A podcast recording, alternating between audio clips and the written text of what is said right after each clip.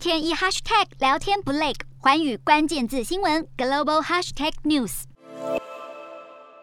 联合国安理会在二十五号对谴责俄罗斯入侵乌克兰进行表决，遭到拥有否决权的俄国挡下。而这三票弃权票中，除了中国和印度，另一个就是阿拉伯联合大公国。就在全球大力谴责俄国侵略邻国之际，会员国包括沙乌地阿拉伯以及阿拉伯联合大公国的波斯湾合作理事会。却没有太多声音。阿联外长和美国国务卿布林肯通电话商讨全球局势，对于乌克兰却只字未提。科威特和卡达谴责暴力，但没有批评俄国当局。中东老大哥沙乌地阿拉伯则和阿联、巴林与阿曼一样，都没有对俄国入侵乌克兰发声。中东专家表示，这些国家不表态，原因就在于能源、钱还有安全，不愿选边站，是因为波湾国家虽然长期以来受到美国保护，但与莫斯科的关系也日渐加深，因此必须小心翼翼维持平衡。过去七十多年来，美国都在战乱频传的中东地区扮演重要角色，